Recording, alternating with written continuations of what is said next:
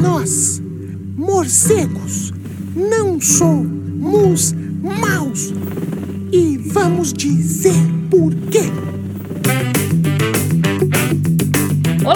Morcegadores! Bem-vindos ao 24 episódio do Morcegando, um cast para um bate-papo. Eu sou a bióloga Erika Munhoz e hoje a gente vai falar sobre morcegos, esses animais incríveis, mas muito mal julgados pelas pessoas. O Morcegando tem o objetivo de desmistificar os morcegos e cada episódio abordará um tema diferente. Hoje a gente vai falar um pouco sobre o impacto dos rojões e dos fogos de artifício sobre os morcegos. Mas antes, vamos aos nossos bet recados.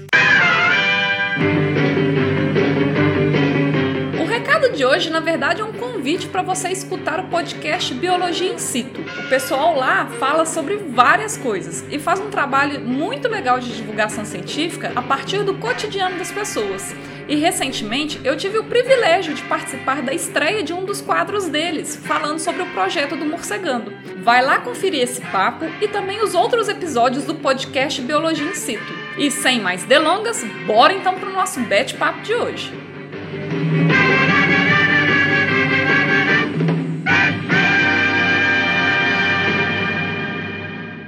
Holy anagrams, what's the answer? Então, gente, os rojões e os fogos de artifício são soltos no ano todo, mas eu acho que ninguém tem dúvidas que é no período do final do ano que é quando esses explosivos são mais utilizados, principalmente na virada do ano novo.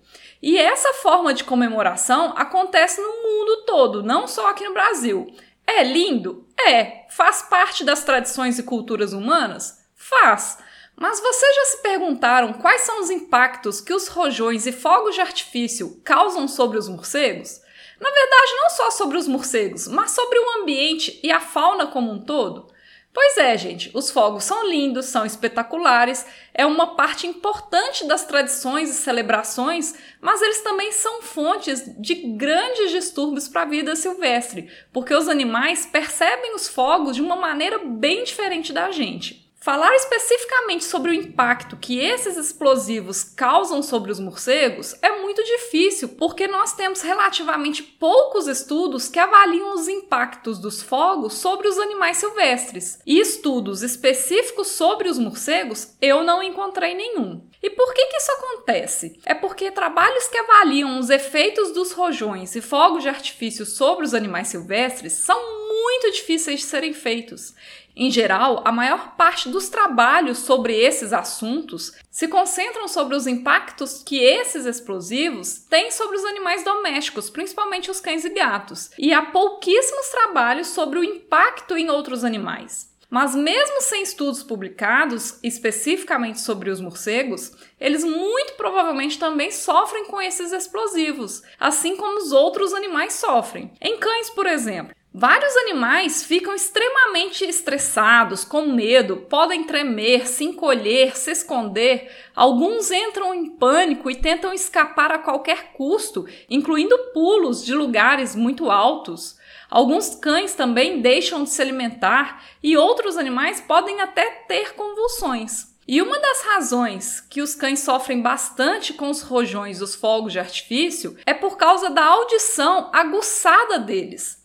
Nós humanos temos a capacidade de escutar entre 20 a 20 mil hertz. Já os cachorros escutam entre 15 a 40 mil hertz. Agora imagine os morcegos que podem escutar até 200 mil hertz. Então, se os cachorros já sofrem com barulho com uma audição duas vezes mais sensível do que a nossa, muito provavelmente os morcegos sofrerão também, uma vez que a audição deles é 10 vezes mais sensível do que a nossa. E aí, pensando nessa sensibilidade auditiva, será que os morcegos sentem medo, ficam ansiosos ou estressados? E caso sim, como será que isso altera o comportamento ou influencia a saúde desses animais?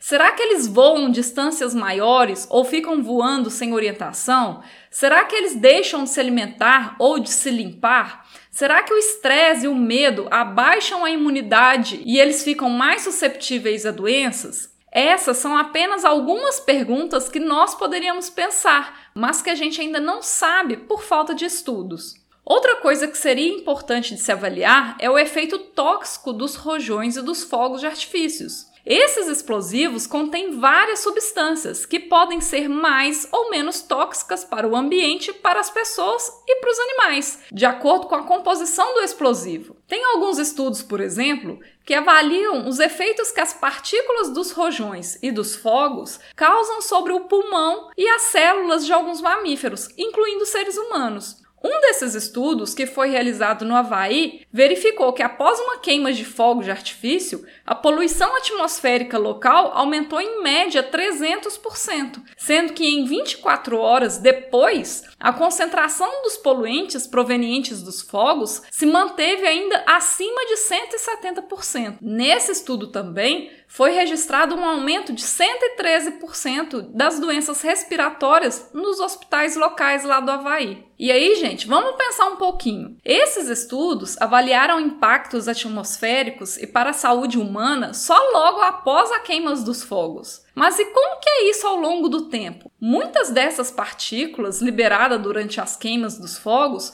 podem continuar em suspensão por muito tempo, podem ser levadas para outros locais pelo vento e ao longo do tempo elas podem se acumular ou reagir com outros poluentes.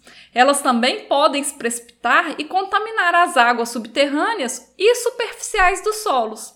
Então, o impacto pode não ser só local, mas também pode afetar outras áreas, mesmo que distantes. Um exemplo é o perclorato, que é uma das substâncias mais usadas nesses explosivos e é extremamente tóxica para a gente e para os animais, causando vários impactos sobre a tireoide, o que pode causar consequências fisiológicas muito graves.